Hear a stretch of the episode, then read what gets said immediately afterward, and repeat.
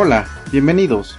Como les comentaba la semana pasada, del 5 al 7 de mayo de este año, se llevó a cabo en la ciudad de Querétaro la edición 2017 de la Conque. Mis amigos y yo solamente estuvimos en el centro de convenciones poco más de 4 horas, siendo que el evento estaba pensado para durar 27 a lo largo de 3 días. Sin duda un desperdicio, ¿cierto? Ni siquiera el día entero pasamos allí. Quizás así lo vean algunos, pero para mí no lo fue. La mayor parte de ese tiempo la pasamos en una sección muy interesante del evento, San Garabato. Siempre quise asistir a alguna de las ediciones del Festo Comic, lamentablemente nunca pude hacerlo. El evento se llevaba a cabo en las instalaciones del Centro Nacional de las Artes, ubicado en Avenida Río Churubusco en la Ciudad de México. Pero, ¿exactamente qué es o fue el Festo?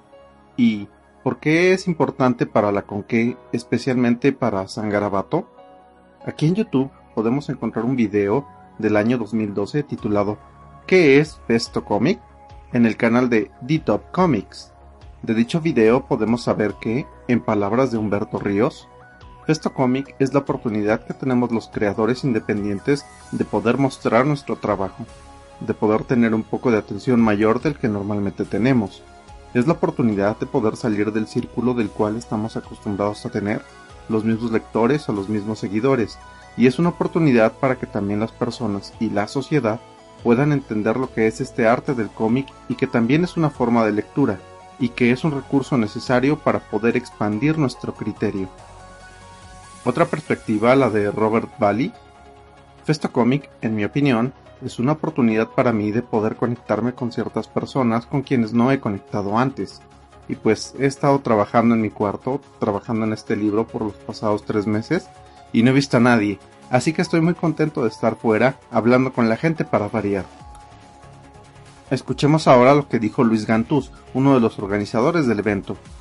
Es el evento al que yo quería asistir siempre, o sea, después de que se cierra la conque, yo lo que quería era un evento al que yo pudiera ir, que a mí me gustara y que yo me sintiera gusto y estuviera la gente que quiero ver y estuviera el cómic que quiero leer. Finalmente, lo que dijo Edgar el Pato Delgado y que, en retrospectiva, me parece prácticamente profético. Lo que debió haber sido la conque después, pero, como la conque se acabó, se me figura que esto era el corazón de lo que la conque era. Otros entrevistados en ese mismo video hacen comentarios respecto de que el Festo era un festival de autores, una oportunidad de convivir con sus colegas que se dedican o quieren hacerlo a la misma profesión y, sobre todo, una fiesta para que los lectores y los autores, fundamentalmente nacionales, se acercaran entre sí. El Festo tuvo su última edición en noviembre del 2015, luego desapareció para darle paso a la Conque en este 2017. De alguna manera su esencia sobrevivió y se manifestó en las instalaciones del Centro de Convenciones de Querétaro, en lo que se llamó San Garabato. San Garabato se ubicó en el piso central de la Conque y contaba con varias decenas de mesas para los autores y las editoriales, así como con un escenario en el que había tres respiradores y una pantalla gigante. En el fondo de dicho escenario había una frase, en letras grandes de color azul y blanco, somos el corazón del cómic. Muy en sintonía con lo que dijo Edgar el Pato Delgado en el 2012 en el video del festo que les acabo de mencionar. Fue sin duda el corazón de la Conque y de mi experiencia muy personal en ella. San Garabato abarcaba casi un cuarto del piso central y congregó a más de 90 ilustradores, autores y editoriales independientes, fundamentalmente de México, aunque había algunos invitados internacionales. Si comparamos el mapa de tierra de autores del último festo con el de San Garabato, podemos ver que en este último había casi el doble de mesas, aunque debo de decir que, en retrospectiva, el mapa de la tierra de autores era mucho más amigable, distinguiendo con un código de colores a los autores de las editoriales, los colectivos y demás. En San Garabato es donde todos los asistentes a la conque podían ir al encuentro de sus autores nacionales favoritos o como fue mi caso, descubrir quiénes producen este tipo de contenidos en México y de qué se tratan. De acuerdo con mis amigos, quienes, como les he comentado, tienen algo más de experiencia que yo en este tipo de eventos, la forma, el espacio y la visibilidad que ofreció San Garabato a los artistas fue algo muy refrescante y atractivo.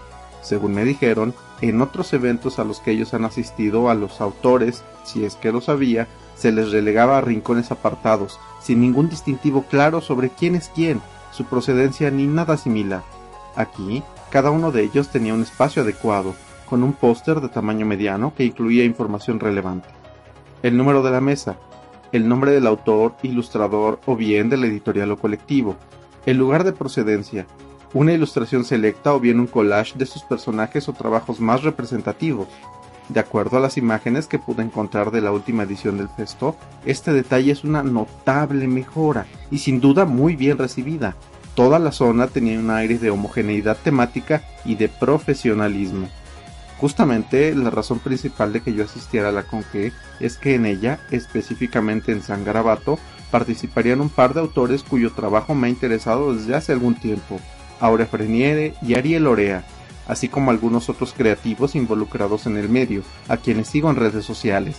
Desafortunadamente, uno de los materiales que me interesaba adquirir, una novela gráfica, aún estaba en proceso de ajustes para su impresión. Según me dijo su autora, se espera que salga para finales de este año, y habrá que esperar con los dedos cruzados, no porque vaya a ser de mala calidad, sino para que no haya más retrasos. El escenario de San Garabato estaba pensado para que cada hora, comenzando a las 11 de la mañana y terminando a las 7 de la tarde, un grupo de tres artistas subiesen a él para dibujar en vivo una ilustración, mientras algún presentador entretenía a la audiencia e interactuaba con los autores. Al final de cada hora, las ilustraciones se entregaban a un representante de la Fundación Make a Wish México, quienes posteriormente las vendían a quien de entre los presentes estuviese interesado en adquirir alguna de ellas. Lo recaudado se destinará al objetivo de dicha fundación, que, de acuerdo con su página de Facebook, es el siguiente. Make a Wish es una organización sin fines de lucro, con la misión de hacer realidad los deseos de los niños diagnosticados con condiciones médicas que ponen en riesgo su vida. Desconozco la cantidad recaudada, pero quiero pensar que fue sustanciosa y que habrá varios deseos que podrán ser cumplidos con ella.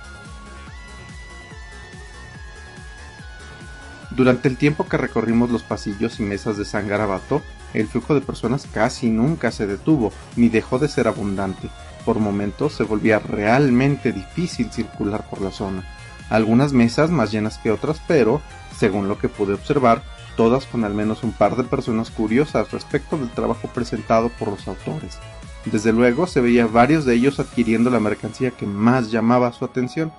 Lo que no cambió mientras estuvimos allí fue la sonrisa y los ojos brillantes de más de uno, ya fueran niños, jóvenes o adultos, mientras estos se movían entre mesa y mesa.